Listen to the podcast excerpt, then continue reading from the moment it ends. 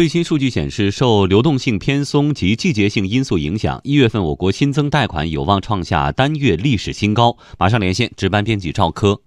好的，新增贷款是用来反映我国金融机构向企业和居民发放的人民币贷款增加额的一个统计数据，由中国人民银行定期向社会公布。综合近三十家机构预测中值显示，今年一月份新增人民币贷款预计将升高到两万九千七百零五亿元，环比激增将近三倍，略高于去年同期水平。社会融资规模增量预计也将创出天量规模，达到三点三万亿元。央行宽信用政策效果逐步显现。有分析指出，由于银行存在年初找放贷、找收益和季末冲量的行为，社会融资口径下的新增人民币贷款有很强的季节性规律。一般情况下，一月份新增贷款规模可以说是全年最高点。再加上去年以来支持实体经济政策的不断加码，使得市场流动性始终保持在合理充裕范围。此外，去年十一月份、十二月份，银行加大了贷款核销力度。通过资产证券化